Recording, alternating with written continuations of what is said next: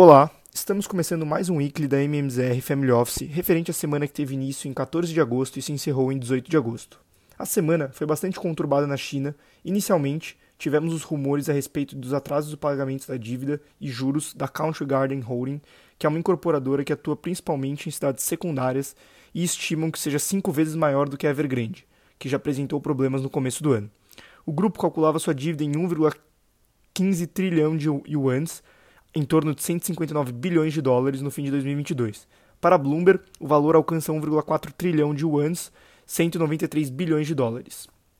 Além dessa nova incerteza, a economia segue mostrando poucos sinais de reação e fez com que o Banco Popular da China reduzisse a taxa de juros de um ano de 2,65% para 2,5%. Foi o segundo corte de juros em três meses. No geral, os índices, fecharam, os índices acionários fecharam a semana com desvalorização em torno de 1%. Os mercados financeiros globais enfrentaram uma terceira semana consecutiva de perdas, uma tendência não observada desde os meses de fevereiro e dezembro. Tanto o índice S&P 500 quanto o Nasdaq estão sendo impactados por diversos fatores que estão gerando pressão sobre as ações dos Estados Unidos.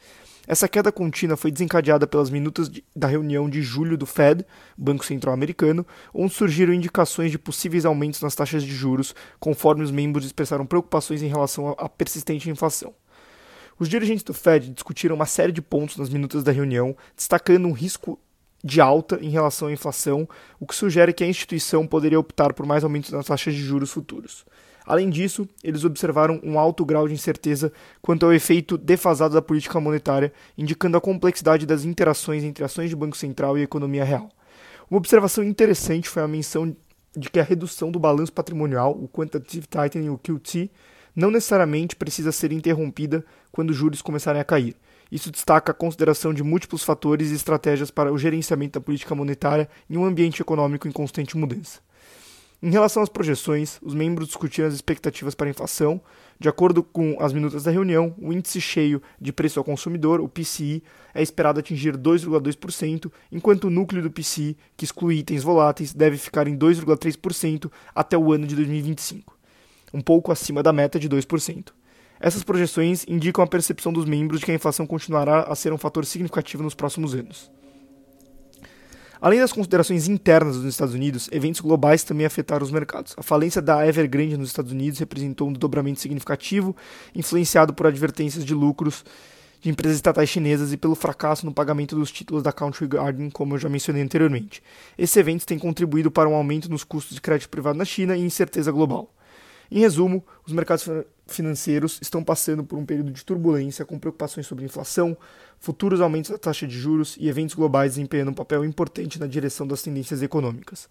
As minutas da reunião do Fed e os desdobramentos das empresas chinesas estão adicionando volatilidade e incerteza aos mercados, enquanto os investidores continuam monitorando atentamente aos desenvolvimentos futuros.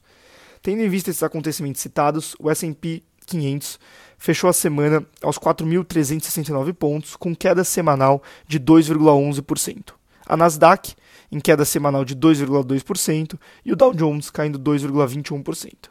No mercado de juros, a Treasury de 10 anos fechou em 9 bips na semana, fechou em alta de 9 bips na semana, aos 4,25%, que impacta diretamente nas outras classes de ativos e nas outras geografias. Nessa linha, o petróleo também sofreu com o impacto da China e possível cenário de maior desaceleração global, com o Brent caindo na casa de 2,32% aos 84 dólares. Em linha com o cenário global, a Europa também foi impactada por ser ainda mais dependente da China, com o índice acionário do continente, o Stock 600, caindo 2,34% e os bonds de 10 anos abrindo em menor magnitude que nos Estados Unidos, com exceção do Reino Unido, que apresentou uma abertura expressiva de curva longa em 15 bips, o que impactou o euro em relação ao dólar, com queda de 0,69% na semana aos 1,08 euros por dólar. Bom, no cenário doméstico, no início da semana, o índice geral de preços, o GP10, registrou uma queda de 0,13%, seguindo a queda de 1,10% no mês anterior, enquanto o índice de preços ao consumidor semanal, o IPCS, sinalizou uma desaceleração, atenuando as quedas. Além disso, com o possível e esperado reajuste dos preços combustíveis ao longo da próxima semana, já observamos algumas casas revisando IPCA para cima, voltando a ficar acima de 4,75 para 2023, assim superando o teto da banda. No cenário político, Haddad criticou o ritmo de cortes de 0,5% por parte do Banco Central, além de dizer que a Câmara tem muito poder, o que não pegou bem em frente a Arthur Lira, que já respondeu a fala e deve fazer um jogo mais difícil para seguir com a aprovação do arcabouço fiscal, reformas, é, reformas na questão tributária, que aumentaria a arrecadação do governo, o que também impacta diretamente a discussão do orçamento de 2024. Por fim, o índice de ações Ibovespa encerrou próximo aos 115.400 pontos na sexta-feira, caindo 2,25% na semana, porém com o pregão de sexta interrompendo a sequência de 13 sessões de perdas que havia alcançado uma máxima recorde. Esse padrão de perdas se assemelha ao declínio global das ações, como eu já mencionei, que enfrentaram uma queda devido às preocupações em torno do setor imobiliário chinês e incertezas da política monetária ao redor do mundo, principalmente nos Estados Unidos. Nos juros, tivemos um aumento expressivo das taxas longas, com 10 anos subindo em torno de 34 bips, além do dólar ter apresentado mais uma semana de valorização frente ao real, atingindo 4,97 reais. Por hoje é só e até semana que vem com mais um weekly da MMZR Family Office.